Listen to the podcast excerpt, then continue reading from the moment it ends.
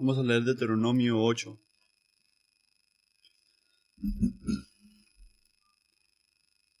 Cumple fielmente todos los mandamientos que hoy te mando, para que vivas, te multipliques y tomes posesión de la tierra que el Señor juró a tus antepasados.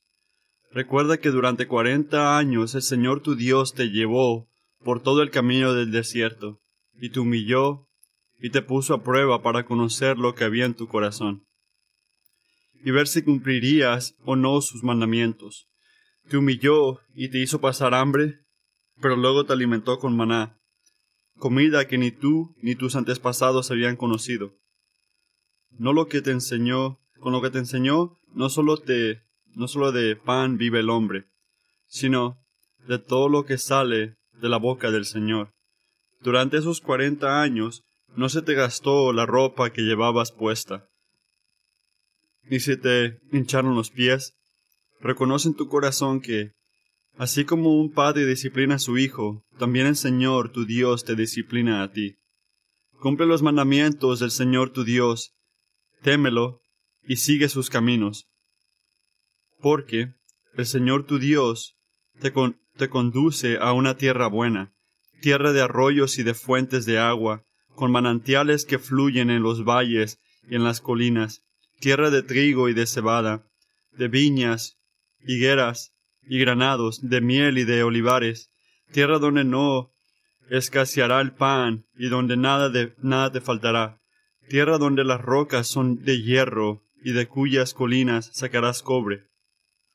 Cuando hayas comido y estés satisfecho, alabarás al Señor tu Dios por la tierra buena que te ha que te habrá dado. Pero ten cuidado de no olvidar al Señor tu Dios. No dejes de cumplir sus mandamientos, normas y preceptos que yo te mando hoy.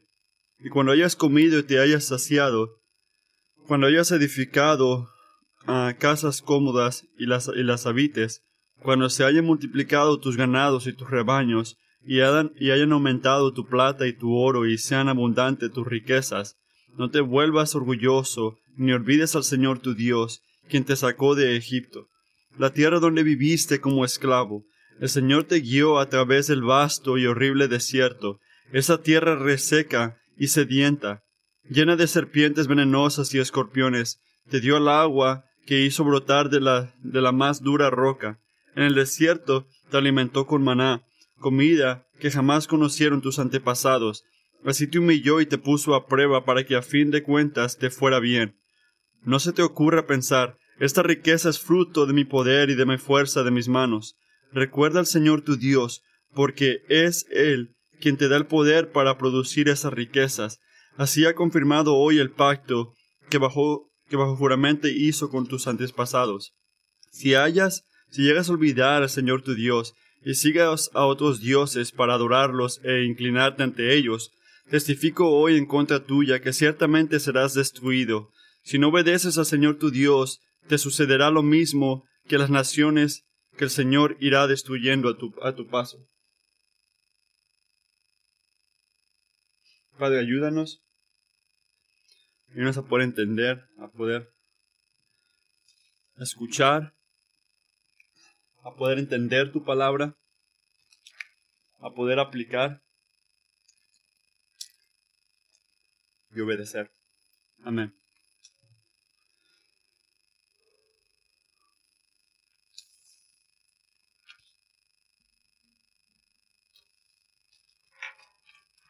no sé si sabes esto, pero desde la guerra civil, el censo de Estados Unidos ha dicho que más de un millón de hombres y mujeres han muerto sirviendo en las ah, naciones militares desde la guerra civil. Y muchos eran la guerra, primera guerra, la segunda guerra, es más de la mitad. Así que oré. Tenemos que recordar esto. La libertad que tenemos religiosa, hablando históricamente, lo que estamos disfrutando ahorita, se lo debemos a ellos. Un resultado de su sacrificio por este país. Tenemos una deuda de gratitud en un fin de semana como este que es fácil olvidar. Porque se nos olvidan las cosas muy rápido. Y todavía olvidar es algo tan común para el hombre, ¿verdad? ¿Se te olvidan las cosas a ti? Se nos olvida la tarea. Se nos olvidan las llaves, se nos olvida poner cosas en nuestras maletas, se nos olvida levantar algo en la tienda, se nos olvidan los cumpleaños de los niños o cuánto tiempo llevas ya de casado.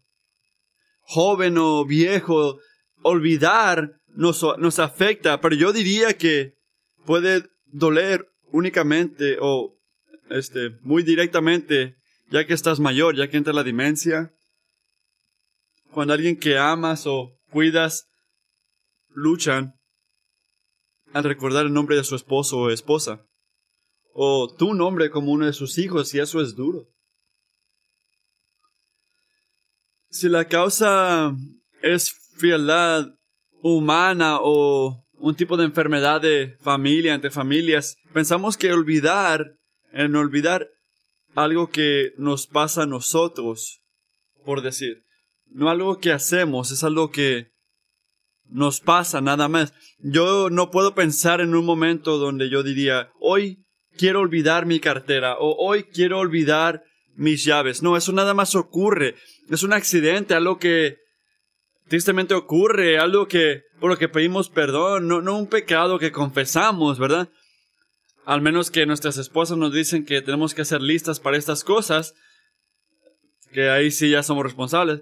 Pero creo que por la mayoría de las cosas olvidarnos es, es un accidente. Es accidente olvidar. Pero hay otro tipo de olvidar en Deuteronomio 8, que es una lucha moral. No es accidental. No es algo que nos ocurre a nosotros. Es algo que cada persona en este cuarto va a tener que rendirle cuentas a Dios. Y es un tipo de olvidar que si no le pones atención, literalmente va a destruir tu alma. Es común, pero no es algo inocente. Es algo serio. Y estoy hablando en la gratitud que se olvida. Que se olvida la dependencia de un Dios misericordioso que nos da vida, aliento y todo. Este es el olvidar que Deuteronomio 8 está hablando. Olvidar eso, amigo, y vas a morir. Literalmente. ¿Has notado que esta era la, la causa de la falla de Israel. En Salmo 78 dice que jamás acordaron de su poder. De cuando lo rescató del opresor. Eh, a ellos se les olvidó, se les olvidó la dependencia que tenían en Dios y que lo sostenía. Se les olvidó su fidelidad a su palabra, que era la única fuente, el único bien de lo que tenían. Se les olvidó que le debían la vida a Dios. Se les olvidó hechos 17, ni se deja servir por manos humanas como si necesitara de algo, pero al contrario, Él es quien da a todos la vida, el aliento y todas las cosas. Y esto es verdad considerando esto. Si tú conoces el gozo de obedecer y confiar en Jesús, 1 Corintios 1:30, pero gracias a Él ustedes están unidos a Cristo Jesús, a quien Dios ha hecho nuestra sabiduría, es decir, nuestra justificación, santificación y redención, para que, como está escrito, si alguien ha de gloriarse, que se gloríe en Dios, en el Señor. ¿Por qué? Deuteronomio 30:20 lo dice claro y simple, porque de Él depende tu vida. Porque de Él depende tu vida. Jehová Dios es tu vida, Israel. caminando en el, en el camino de sus mandamientos. Es el único camino de la vida. Mira Deuteronomio 8.1, que ah, cumple fielmente todos los mandamientos que hoy te mando para que vivas, para que vivas. Moisés lo dice una y otra vez, una y otra vez. En los primeros siete capítulos de Deuteronomio se repite. Y tú dirías, Matthew, ¿no, ¿no dijiste eso? Sí, lo estoy diciendo otra vez porque Dios lo dijo otra vez en este capítulo también. Porque Él sabe que lo tenemos que escuchar otra vez. Pero solo esos que se aferran a la, a las palabras de Dios van a sentir la bendición de Dios. Pero esto no es lo que le dice Israel. No nada más le dice Israel lo que tiene que hacer para vivir la vida que Dios le quiere dar. Israel, si quieres sentir la vida, tienes que caminar en la obediencia de la obediencia. En la fidelidad de la obediencia. No nada más le dice qué tiene que hacer, le dice cómo hacerlo. Mira el versículo 1. ¿Cómo cumples todo el mandamiento? Mira el versículo 2. Recordando, recordando que durante todo ese tiempo le estuvo ahí. Recordando. ¿Cómo cumples los mandamientos? Recordando. Recordando. recordando que durante 40 años el Señor tu Dios te ha llevado. ¿Por qué se le olvidó? ¿Por qué Israel no confiaba y obedecía? Porque se nos olvida. Se nos olvida. ¿Qué te va a ayudar a confiar y obedecer? No es un misterio. Recuerda, tienes que tener cuidado, tienes que recordar, recordar. Y ese es el punto de todo esto. Vas a guardar la palabra de Dios. Solo vas a guardar la palabra de Dios recordando tu dependencia de la palabra de Dios. Para vida, aliento y todo. Recuerda, guarda la palabra de Dios recordando tu dependencia de la palabra de Dios. Si recordar es el fruto, si mantener los mandamientos es el fruto, recordar es la raíz. Un corazón humilde recuerda. Un corazón enaltecido se le olvida. Un corazón humilde recuerda. Un corazón orgulloso olvida. El punto número uno. Un corazón humilde recuerda. Versículos 1 al 10. ¿Qué exactamente necesita recordar Israel de los últimos 40 años? Es un gran tiempo. Cuatro décadas han pasado desde que el Señor la rescató de la opresión en, Egipto. Cuatro décadas. Esa es más de toda la edad que tiene la gente aquí. Ah, cuatro décadas en, la, en, en el desierto por falla de confiar y obedecer al Señor. ¿Cuál era la cosa grande que quería Dios que entienda la gente aquí? ¿Qué quería cumplir en ese desierto? Es una actitud que Moisés menciona en el versículo 2. Dice, recuerden que los guió. ¿Para qué? Para, para, y, te humilló, para hacerlo humildes. Para hacerlos humildes. te puso a prueba para conocer lo que había en tu corazón. Hay que decir esto. No los estaba probando porque Dios no tenía conocimiento. Israel era el que tenía que ver la verdad de su condición espiritual. Este conocer que se habla en el versículo 2 para conocer describe un, un proceso de que Dios quería enseñarles algo, revelarles algo para que ellos entiendan la condición de su corazón, para que sepan y apliquen. Estaba que estaba moviendo las circunstancias de su vida para que miren algo, para que miren lo que quería revelar. Y querían que, Dios quería que mire que, la necesidad que tenían en Él y la dependencia que tenían en Dios por provisión y protección. Eso es lo que estaba trayendo a la luz. El Señor estaba obrando para hacerlos humildes, para darle un corazón que grita, Señor, te necesito, Señor, confío en ti, Señor, dependo de ti. Ese tipo de corazón, un corazón que grita estas cosas al Señor, era el efecto de 40 años en ese desierto.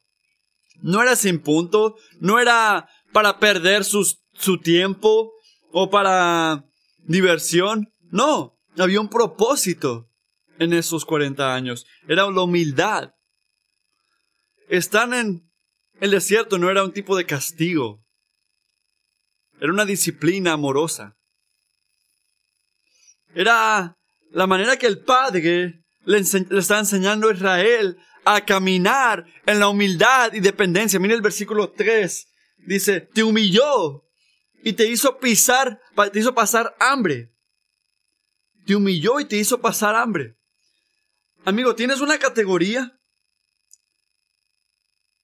para que Dios te deje pasar hambre?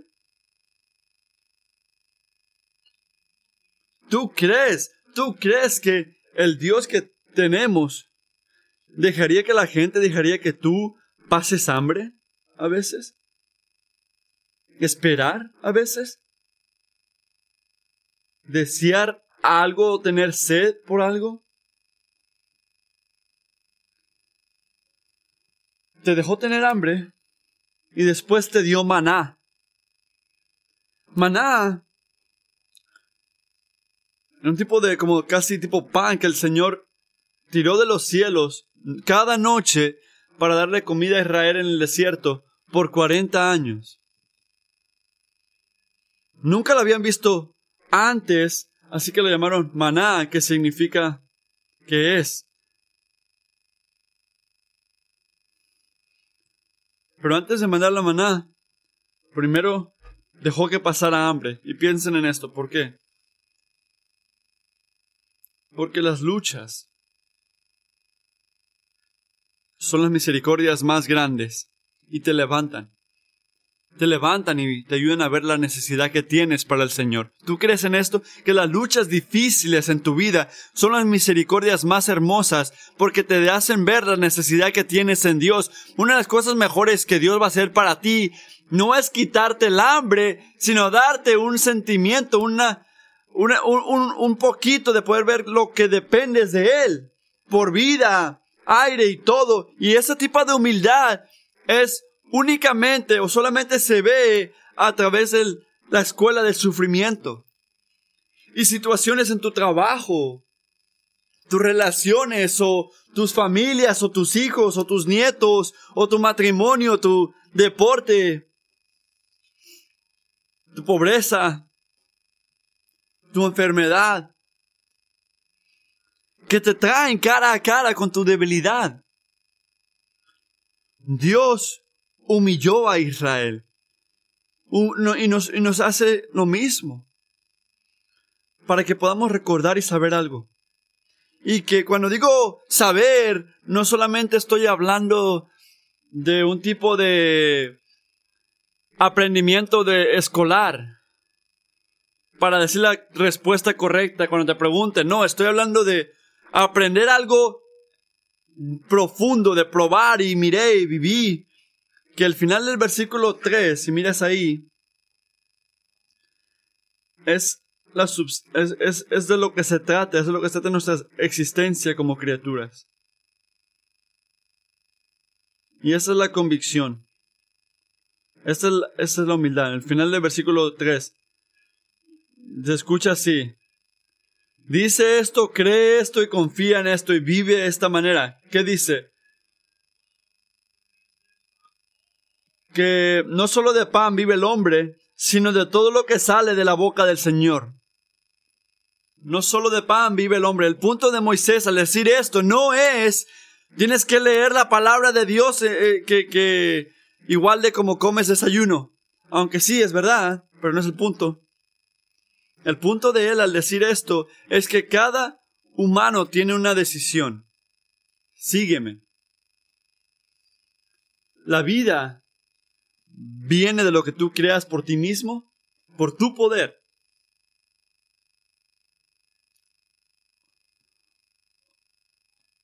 O la vida depende de lo que Dios crea por mí en el poder de su palabra.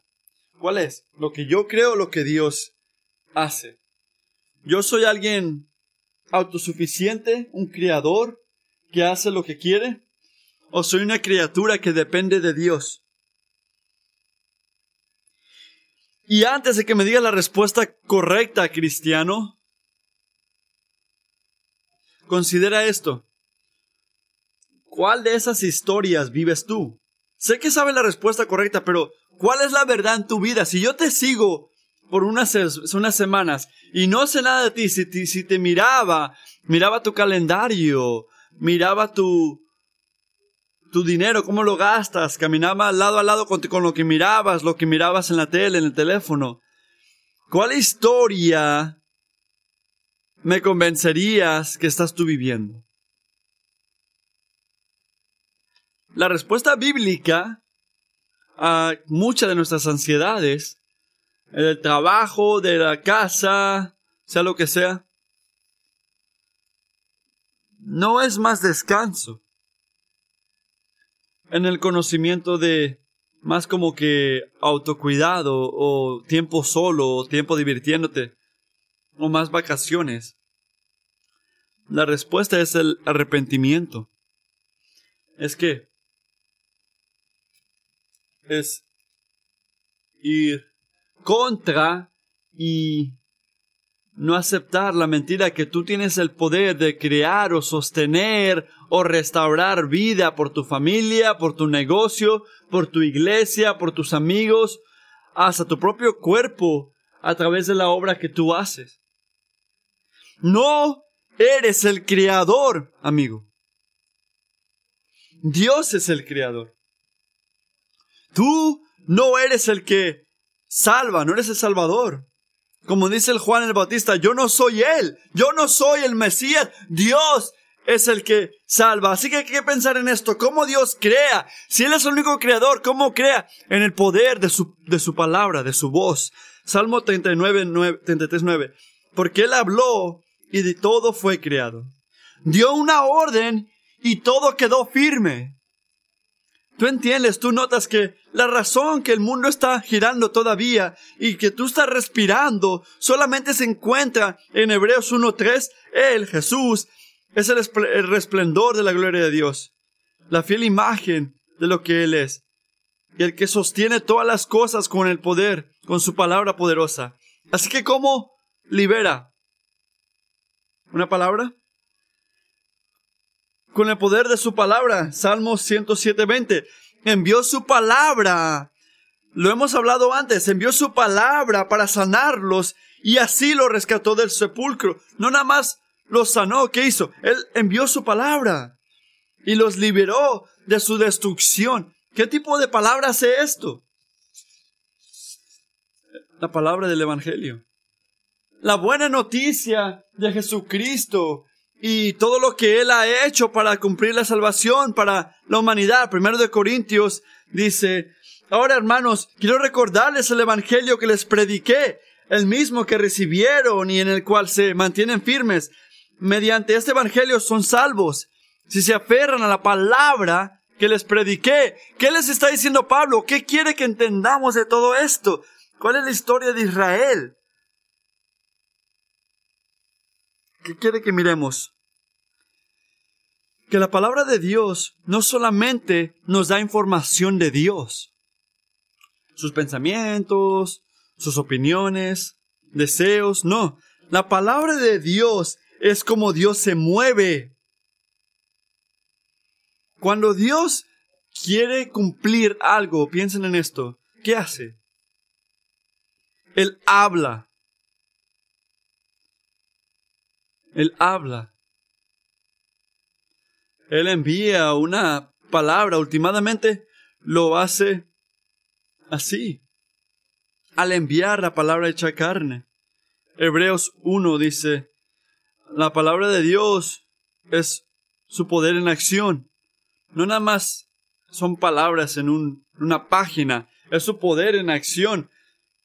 Nos da vida física y nos da vida espiritual de las palabras que salen de su boca. Y eso, amigos, es algo que nos debería llamar la atención. ¿Por qué? Porque en cada esquina, en cada manera, somos dependientes en la palabra de Dios.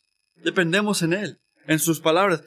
Mis niños tuvieron un buen tiempo este, hace unas semanas, que había un cardinal, una pareja de, de, pájaros que estaban haciendo, que están haciendo como su, su nido pegado a la ventana. Y miraron que la mamá y papá venían, hicieron el nido, los huevitos, nacieron los bebés. Era verdadero y lo tenían ahí, lo pudieran ver día a día, podían verlo. Y podían ver día tras día que los niños, que los papás le daban comida a los bebés en la boca. Ellos dependían completamente de sus papás. Y esa es la relación de lo que tú vives también. Tú dependes completamente de tu vida. Tu vida depende de su palabra, de lo que Él te provee. Y Él proveyó por Israel, no nada más la comida. Mira el versículo 4. Dice, durante esos 40 años no se te gastó la ropa que llevabas puesta, ni se te hincharon los pies. Ni se te hincharon los pies. Yo he caminado mucho en mi vida. Yo puedo confirmar lo que duele cuando caminas muchas millas, tus pies se van a hinchar. Tus, tus zapatos se gastan. Pero ¿cuál es la experiencia de Israel por 40 años? No se le hincharon los pies. Misma ropa. Y piensa así, no era como que era mi ropa cara que se protege de el sol y todo tipo de cosas. No, era era una expresión hermosa de la provisión de Dios, del cuidado de Dios comida en su boca, hasta los detalles en que ni se le hinchaban los pies. Y la respuesta apropiada no es, oh, wow, qué bonito. Alguien toma una foto, qué bonito.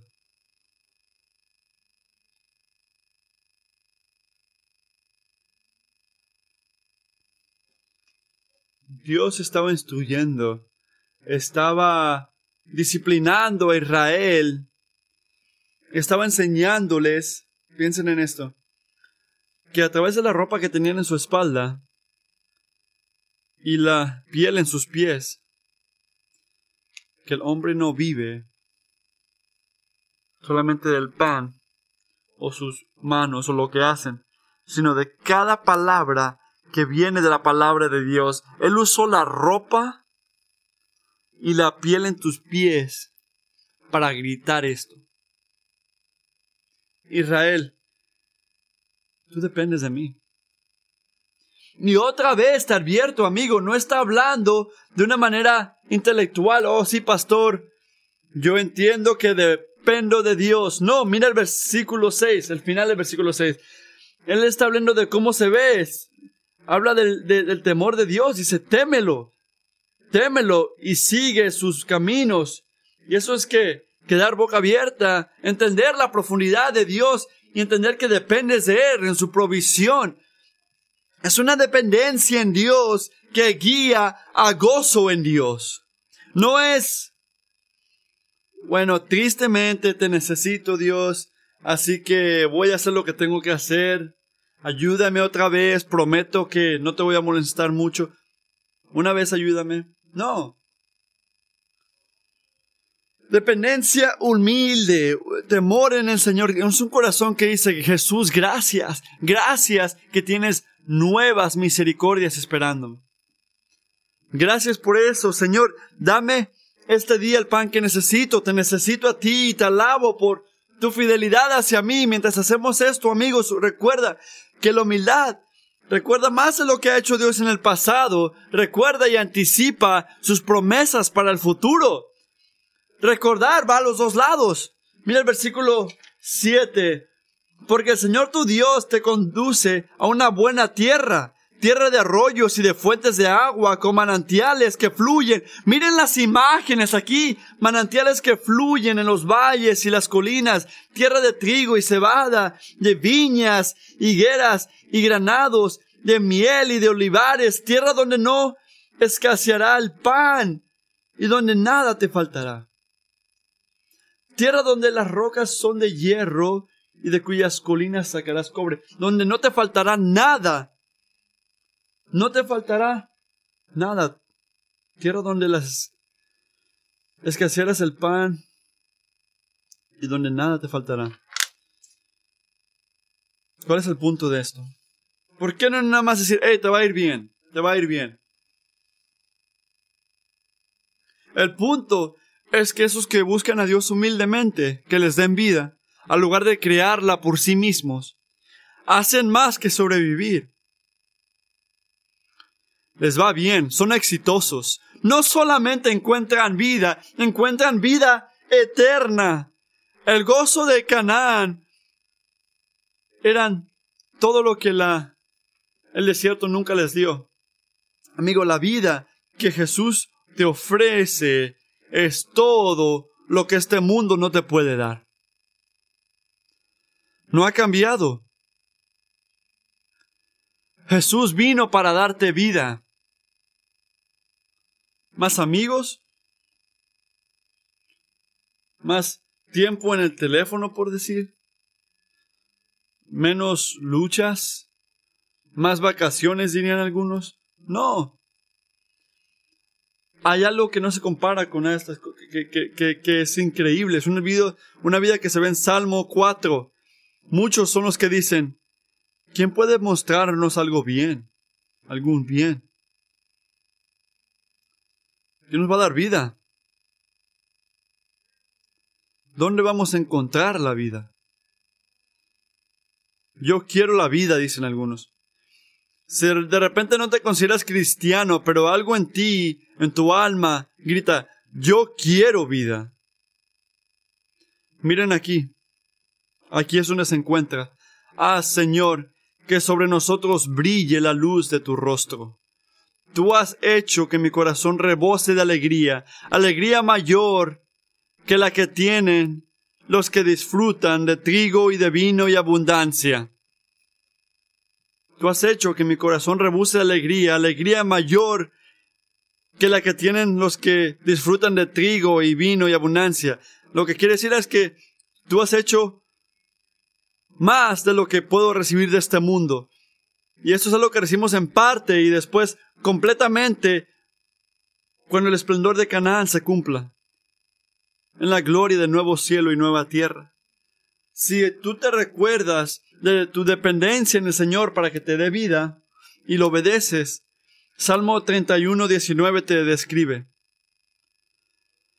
Cuán grande es tu, es tu bondad, que atesoras para los que te temen, y que a la vista de la gente derrama sobre los que en ti se refugian. ¿Cuál es el punto? Ninguno de los que esperan en el Señor van a pasar vergüenza. Y cuando te acuerdas cuando vives, cuando anticipas las bendiciones de Dios, que dice un corazón humilde, que hace un corazón humilde, que hace un corazón que Dios estaba buscando en Israel. ¿Cómo responde un corazón humilde? Ya era hora que me que, que harías algo así, Dios. No. Otros dicen, ya llevo tiempo esperando, ¿no? Tampoco. Has bendecido a Juanito allá que no le importa tu vida. Mientras yo ya estoy haciendo lo que es correcto y apenas estoy pagando los biles. Tampoco. ¿Cómo responde un corazón humilde? Eso que describí no era humildad, obviamente. El versículo 10 captura la voz de recordar humildemente. Cuando hayas comido y estés satisfecho, alabarás al Señor tu Dios por la tierra buena que te habrá dado.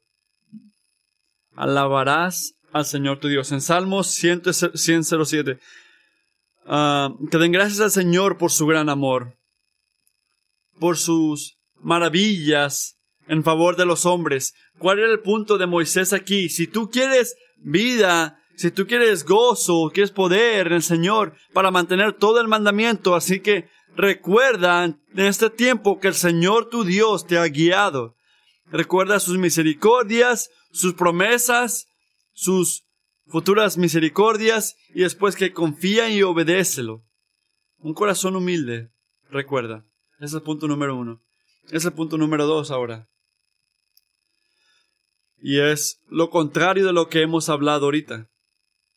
El punto número dos es diferente.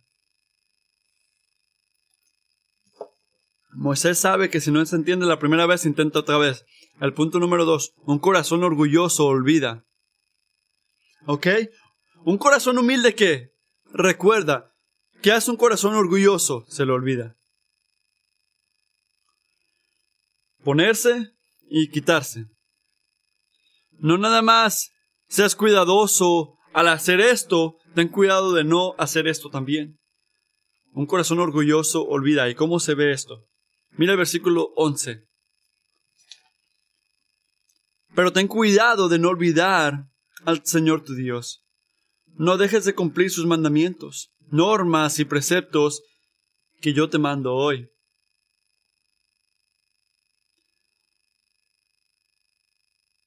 Ten cuidado de no olvidar al Señor tu Dios. No dejes de cumplir sus mandamientos, normas y preceptos que yo te mando hoy. Hay que frenar ahí un poquito. Y hay que pensar cuidadosamente. Hay lugares en tu Biblia que tú no haces bien al leerlo rápido. Y el versículo 11 es uno de esos lugares. Piensen cuidadosamente. El versículo 11, piensen profundo conmigo. Moisés no nada más está repitiendo versículos 1 y 2, diciendo, sí entiendo, hay un tipo de conexión que ves aquí, pastor, en cumplir los mandamientos de Dios y recordarte de las cosas. Y está conectado a esto también, hay que continuar. No, hay que frenar, hay que ver lo que Moisés quiere decir aquí. Está diciendo dos cosas críticas, escúchalo bien. No puedes separar, ¿qué está diciendo? No puedes separar recordar y olvidar y obedecer. No puedes separar, separar eso. El punto de Deuteronomio 8 es que hay dos lados de la misma ficha. No puedes separarlos. Si no cumple los mandamientos de Dios, es un elegir de no recordar. Y no recordarlo es que es elegir no obedecer sus mandamientos. De igual manera, es que es un elegir. Y la advertencia aquí que dice, ten cuidado para que no se te olvide, obviamente está diciéndonos que lo normal que hace la gente es olvidar. Recordar se puede hacer, pero requiere una acción. No, hace, no ocurre automáticamente, ¿ves? es el resultado de hacer algo intencionalmente. Algo duro, algo enfocado, el fruto de tener cuidado para qué? Para considerar, pensar, meditar en quién Dios es y lo que Él ha hecho. No puedes separar mantener sus mandamientos y recordar. ¿Qué es lo que dice en el versículo 11 también? Eso es importante también. Una de las maneras que recordamos al Señor es al mantener sus mandamientos, al cumplirlos. Una de las maneras que recordamos al Señor es cumpliendo sus mandamientos. Es, ah, dice, no dejes de cumplir sus mandamientos. Dice, ten cuidado de no olvidar al Señor tu Dios. ¿Y cómo nos olvidamos? Al no cumplir sus mandamientos. En otras palabras, mantener los mandamientos de Dios no solamente es el resultado de recordar, es la, el olvidar, es, es la acción de olvidar. La acción de obedecer a Dios, los mandamientos, ocurre al estar alertas y ver la verdad de la palabra de Dios nos causa, nos lleva a recordar y desobedecer los mandamientos de Dios, ¿qué hace? Bueno, eso no nos ayuda a ver a Dios, el valor que Él tiene. Que esa desobediencia te lleva a olvidar. Déjame te doy un ejemplo. Necesitamos una ilustración. Piénsenlo así. ¿Qué tipo de persona obedece los mandamientos de Dios para practicar la generosidad? Tiempo de dinero, lo que. ¿Quién hace eso? Es una persona que recuerda que dependen de la generosidad de Dios. Pero yo no soy ese tipo de persona, Matthew. Si soy honesto, no soy generoso. Yo, a mí me importa más mi tiempo, mi dinero. No quiero que nadie venga en vacación conmigo porque después tengo que hacer lo que ellos quieren hacer. Yo lucho a recordar que el Señor provee. ¿Cómo puedo crecer en esto, pastor? Te voy a decir, amigo, o te voy a decir lo que Dios ya te está diciendo en el versículo 11. Si quieres crecer en recordar la generosidad de Dios, ¿listo? Tienes que elegir, practicar la generosidad.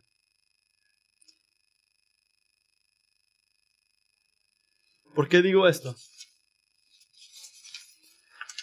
Porque si olvidamos al Señor al no mantener sus mandamientos, recordamos al Señor al obedecerlo. Y mejoramos al recordar lo más que cumplimos los mandamientos de Dios, porque lo más que mantenemos sus mandamientos, lo más que caminamos en fe. Así que piensen en esto. ¿Qué ocurre cuando yo confío en Dios y practico la generosidad? Cuando elijo obedecer los mandamientos de Dios, practico la generosidad radical. ¿Qué ocurre? Yo siento más y más el favor de Dios hacia mí. Proverbios dice esto. El que es generoso prospera. El que reanima será reanimado. El que es generoso prospera, el que reanima será reanimado. Lo más que miramos la generosidad de Dios, ¿qué hace? Bueno, eso nos ayuda a ver su generosidad, que nos lleva a recordar su generosidad y que nos lleva a ser más generosos. ¿Ven cómo ocurre? Bueno, ese es el punto de hoy. Hay que salir de la ilustración. ¿Cuál es el punto? No esperes a obedecer cuando te sientes humilde y encuentres que un día de repente te acuerdas la bondad de Dios. Yo he querido obedecer por años y me desperté esta mañana y todo lo que pensé es, bueno, yo te necesito, Señor, y ahora sí voy a hacerlo. No. Pero no esperen a obedecer cuando se sientan humildes y noten que se acuerden de la prosperidad de Dios. No, sean humildes. Sean humildes. Recuerden al elegir obedecer. Este es el punto. ¿Y por qué? dirían algunos. ¿Por qué tengo que recordar en obediencia? ¿Por qué es tan importante? Mira el versículo 12. Es importante porque el orgullo está en tu puerta. Ten cuidado. Y cuando hayas comido y te hayas saciado, cuando hayas edificado casas cómodas y las habites, cuando se hayan multiplicado tus ganados y tus rebaños, y hayan aumentado tu plata y tu oro, y seas abundoso en tu riqueza, no te vuelvas orgulloso, ni olvides al Señor tu Dios. Ser orgulloso no es ser mayor o viejo, lo que sea, es ser orgulloso. Mira el versículo 17. No se te ocurra pensar, esta riqueza es fruto de mi poder y de la fuerza de mis manos. Cuando no sufro en mi vida, ¿de dónde viene eso? Porque yo lo hice, dice un corazón orgulloso. Porque yo elegí esto, dice un corazón orgulloso. Que soy exitoso, que me va bien en los deportes, o soy inteligente, eso es porque yo lo hice, dirían algunos. Es el corazón orgulloso. Si mi niño se porta bien, porque yo lo hice, dirían algunos también. Ese es el fruto de yo ser buen padre. La salud que yo tengo, si yo tengo una salud increíble, porque yo lo hice, dirían algunos. Mi disciplina, con dieta y ejercicio. Toda la gente que fueron impactadas por mi ministerio, no para ser creído, pero yo hice eso.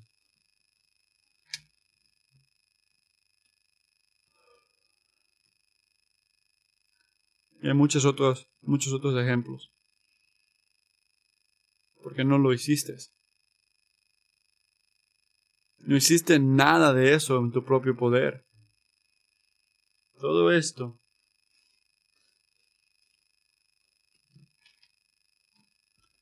es una expresión soberana de la obra de Dios en tu vida.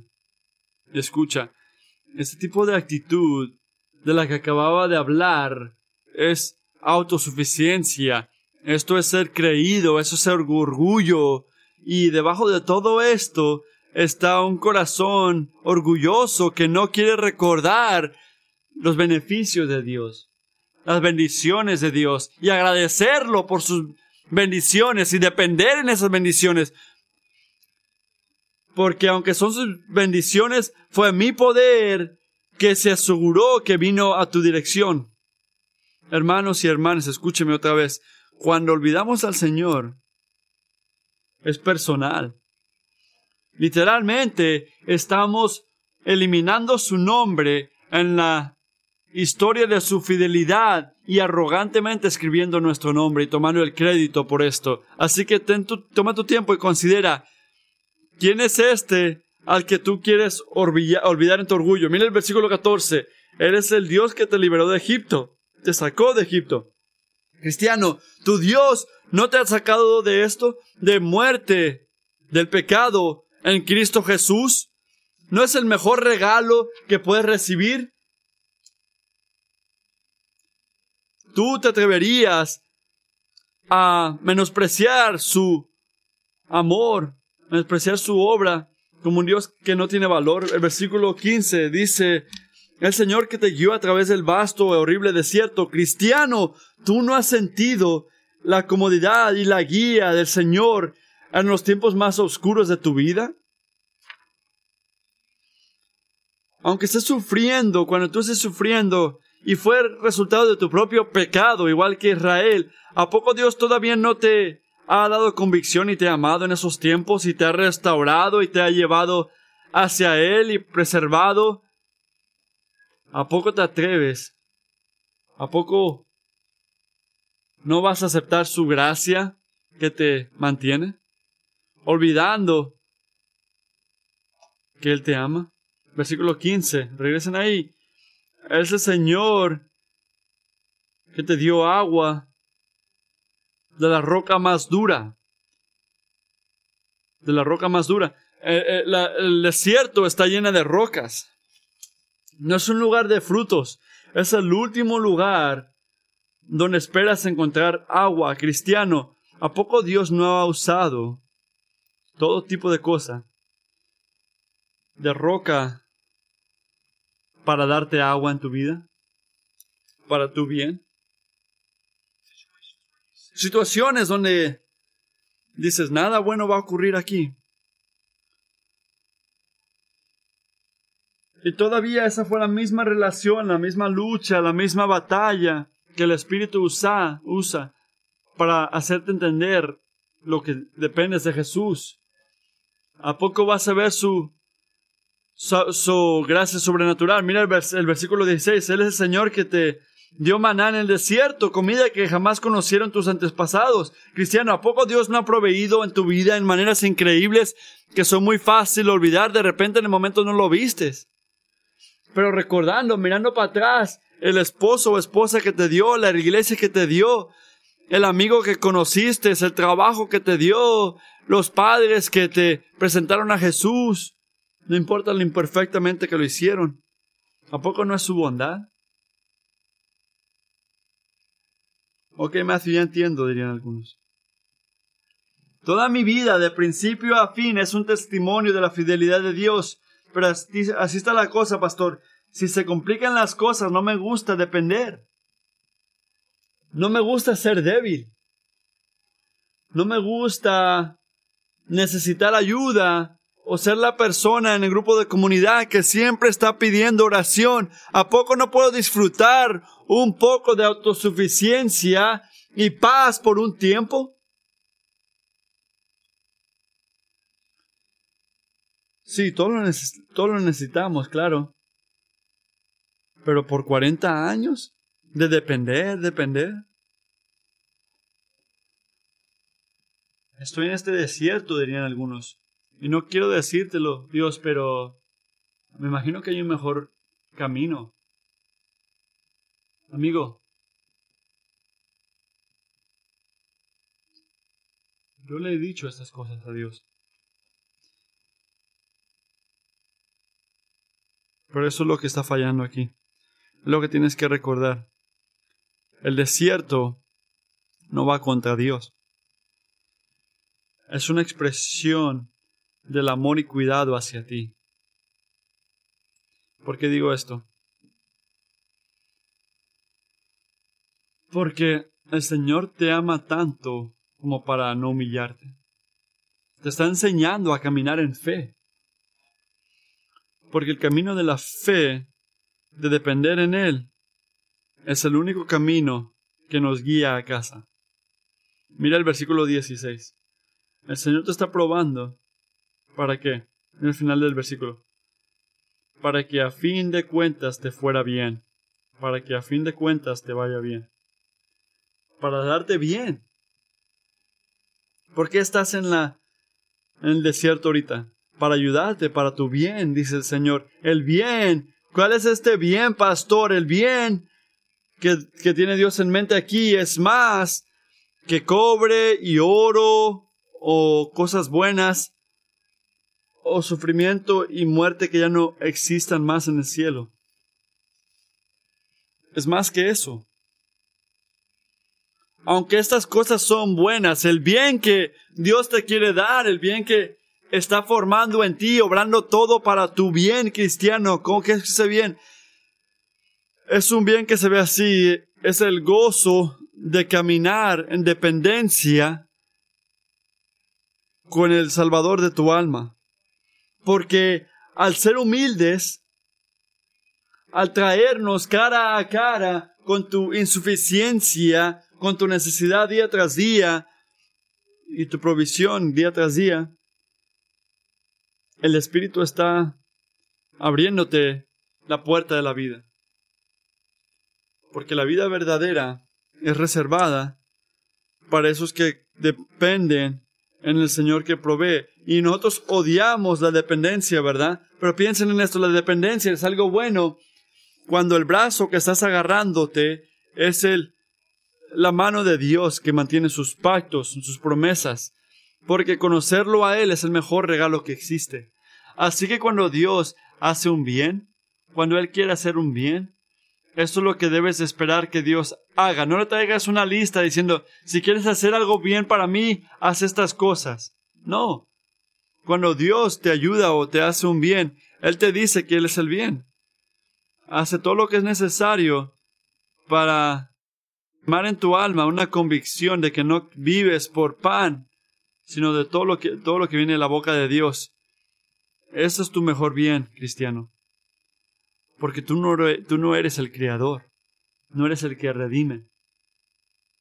Y saber esto, creer esto, gozarte en esto, es el secreto del verdadero gozo. El punto de Deuteronomio 8 es que un corazón orgulloso se lo olvida, un corazón humilde se recuerda. Un corazón orgulloso olvida, un corazón humilde recuerda, recuerda que la dependencia que tenemos en Dios. El versículo 18 dice, recuerda al Señor tu Dios porque Él es Él quien te da el poder para producir esa riqueza. Así ha confirmado hoy el pacto que, que bajo juramento hizo con tus antepasados. ¿Qué le está diciendo Moisés a Israel? Que servimos a un Dios que cumple sus promesas.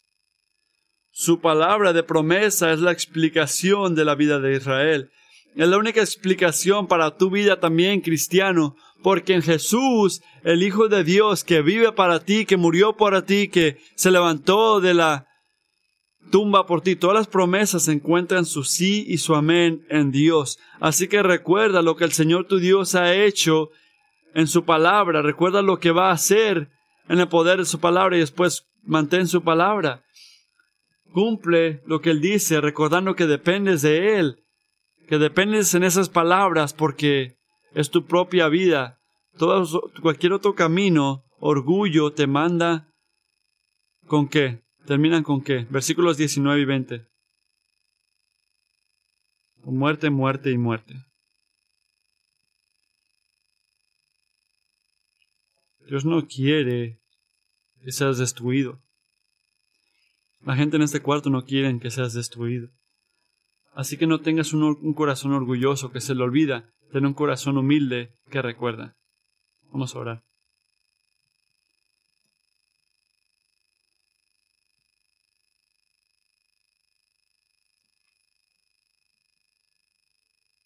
En ese tiempo, nosotros de toda la gente hacemos bien al parar y considerar la importancia de recordar.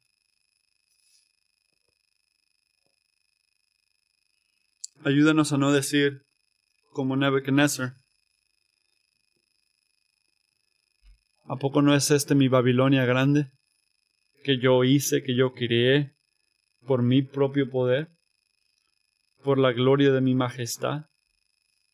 Ayúdanos a decir con el profeta, Tú has hecho por nosotros todas nuestras obras. Y acostarnos con el salmista diciendo lo mismo. No para nosotros, Señor. No para nosotros.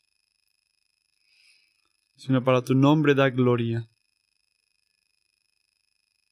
Por tu amor fiel y tu fidelidad. Haz esta nuestra canción, Señor.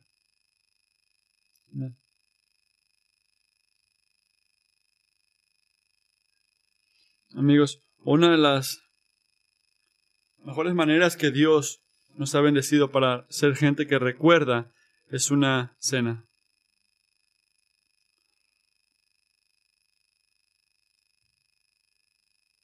¿Qué dice Jesús en Lucas 22?